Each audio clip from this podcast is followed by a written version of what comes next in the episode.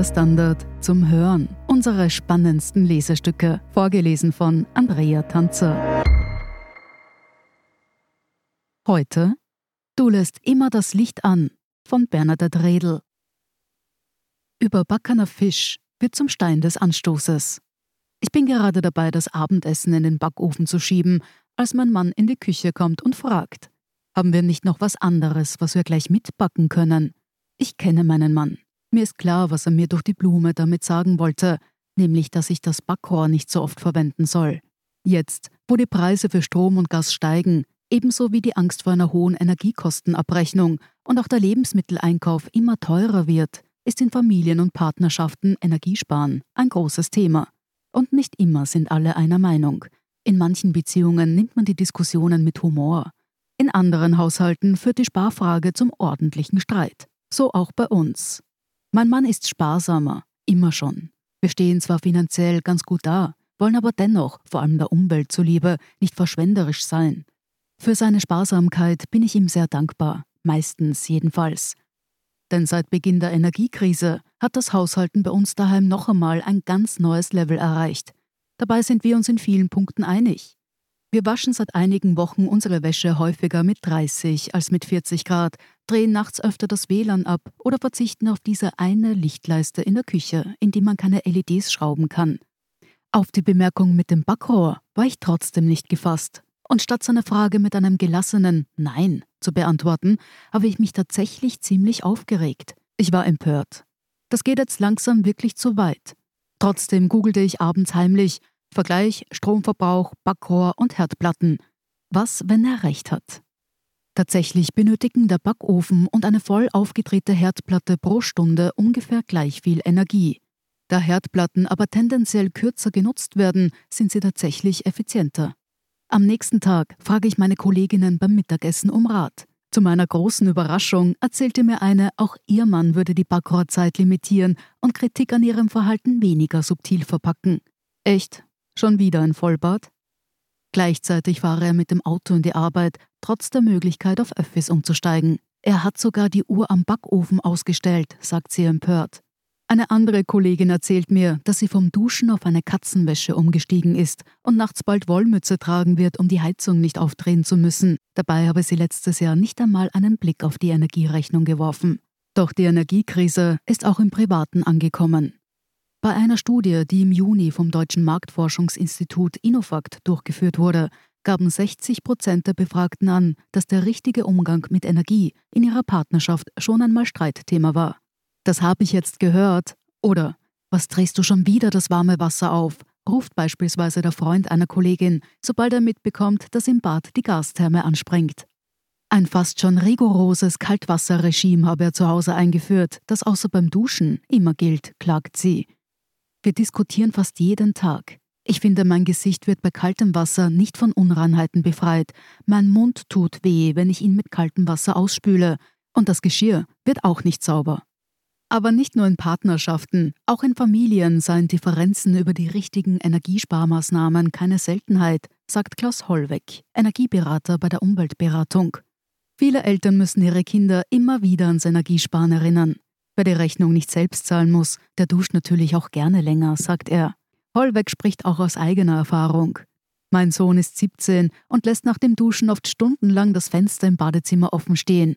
Oder er lässt seinen Computer und das Licht in seinem Zimmer an. Es ist ein ständiges Nachlaufen und Erinnern, wirklich ärgerlich. Manche Streitigkeiten sind eher gerechtfertigt als andere. Langes Duschen wirkt stärker auf die Kosten, als wenn unnötige Lichter anbleiben, vor allem wenn es LEDs sind denn auf die Beleuchtung entfallen im Schnitt nur 10% der jährlichen Stromkosten in einem Haushalt. Natürlich treiben auch Kochen und Backen den Stromverbrauch nach oben, aber da sollte man die Kirche im Dorf lassen, sagt Hollweg. Es gehe ja nicht darum, zu Hause nicht mehr zu kochen oder zu frieren, sondern darum, mit neuen Gewohnheiten Energieverbräuche zu senken. Etwas kürzer zu duschen, sich in einem warmen Pullover zu kuscheln oder mit Deckel zu kochen. Wir alle können experimentieren, wo die persönlichen Grenzen liegen und trotzdem bei ausgezeichneter Lebensqualität weniger Energie verbrauchen. Aber natürlich hat jeder andere Grenzen. In vielen Familien wird daher regelmäßig verhandelt. Auf welche Temperatur kann man sich einigen? Wann dreht man die Heizung auf? Wem ist zu warm und wem zu kalt? Das weiß auch der Energiekostenberater Jörg Jotzwerk von EB Plus, der AGE Energieberatung und Umweltbildung. Unterschiedlicher Wärmebedarf birgt natürlich ein gewisses Streitpotenzial, sagt er. Im Alltag erlebe er vor allem kleinere, humorvolle Sticheleien zwischen Eheleuten. Es sei auch schon vorgekommen, erzählt er, dass Eltern ihre Kinder zum Beratungsgespräch dazuholen, wenn er gerade vom Warmwassersparen erzählt. Am häufigsten aber seien Differenzen in Wohngemeinschaften, wo darüber gestritten wird, wer den Referenzraum mit dem Thermostat bewohnt und somit die Macht über die Temperatur hat. Die Macht über die Temperatur ist auch bei einer weiteren Kollegin ein Thema. Sie wollte den eiskalten Boden in der Altbauwohnung mit zwei kleinen Kindern nicht mehr hinnehmen und hat im September die Heizung aufgedreht. Ihr Partner fand das absurd. Trotzdem, statt 21 Grad haben wir nun 22,5 und alle fühlen sich wohler, sagt sie. Im Gegenzug habe sie ihm vorgeschlagen, nur mehr zweimal im Monat Fleisch zu essen. Ein Vorschlag, der auf wenig Begeisterung stieß. Wieder eine andere Kollegin stoppt ihren Mann beim Duschen. Er will Dschungelfeeling. Ich finde, eine Minute Duschen reicht völlig. Haare werden im Fitnessstudio gewaschen, so mache ich es auch. Und tatsächlich, nur vier statt fünf Minuten zu duschen spart laut einer Berechnung von Klimaaktiv rund sechs Liter Warmwasser und 20 Prozent Energie. Wie sparsam man mit Energie umgeht, hat wohl auch damit zu tun, wie man selbst aufgewachsen ist. Ihr Vater, erzählt eine Kollegin, nenne eine brennende Glühbirne in einem unbenutzten Raum bis heute Festbeleuchtung. Energiesparen wurde ihr schon als Kind indoktriniert. Aber in einem dunklen Raum zu sitzen, in dem nur das Fernsehlicht den Raum beleuchtet, das war ihr immer schon unangenehm. Also hat sie in den letzten Jahren versucht, einen Mittelweg zu finden und sich daran zu gewöhnen, dass ihr Partner es liebt, wenn die Küche hell erstrahlt, obwohl sie im Wohnzimmer sitzen. Doch selbst damit ist nun Schluss. Ab sofort brennt die Glühbirne nur dort, wo sie benötigt wird. Und wie einigt man sich nun? Unser Kompromiss vom letzten Winter waren 20 Grad. Mein Partner hätte gern 25 und ich 18 Grad. Ich finde es nicht notwendig, im Winter mit kurzer Kleidung daheim herumzulaufen, berichtet mir eine Kollegin. Erst wurde der Kampf um die Temperaturen in ihrem Zuhause nur verbal ausgefochten, jetzt wird er über die Regler ausgetragen. Die Heizung lief diesen Herbst schon kurz, aber ich habe sie wieder abgedreht. Die Fakten geben mir recht. Ein Grad weniger Raumtemperatur spart im Schnitt 6% der Heizkosten. Ein Katz-und-Maus-Spiel ist es auch bei ihr, sagt Nora K. aus Wien. Sie hat mit ihrem Mann vereinbart, dass er sich in der Wohnung ein Zimmer aussuchen darf, in dem es so kalt ist, wie er es gerne hätte, nämlich 19 Grad. Mir ist das zu kalt. Ich drehe die Heizung im Wohnzimmer gern auf 20 bis 21 Grad auf, aber wenn er glaubt, ich merke es nicht, dann dreht er die Temperatur schnell und heimlich wieder zurück. Der eine oder die andere lässt sich von seinem Partner oder seiner Partnerin auch bekehren. Auch Energieberater Hollweg rät dir dazu, gewisse Gewohnheiten einfach einmal grundlegend zu hinterfragen. Und ich selbst? Ich komme langsam zu der Einsicht, dass womöglich die Zeit gekommen ist, in der es sich lohnt, nachzugeben.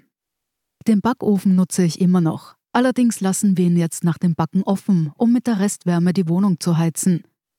Und als mein Mann mir letztens erzählte, er habe versucht, die Lampe aus der Mikrowelle zu schrauben, habe ich tatsächlich nicht die Augen verdreht, sondern ihn für seinen Einfallsreichtum bewundert.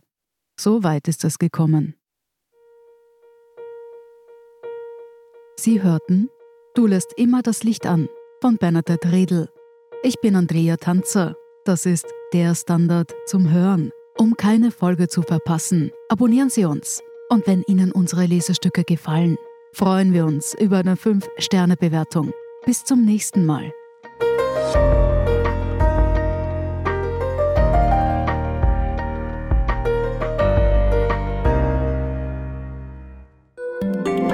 Ein Job mit mehr Verantwortung wäre super.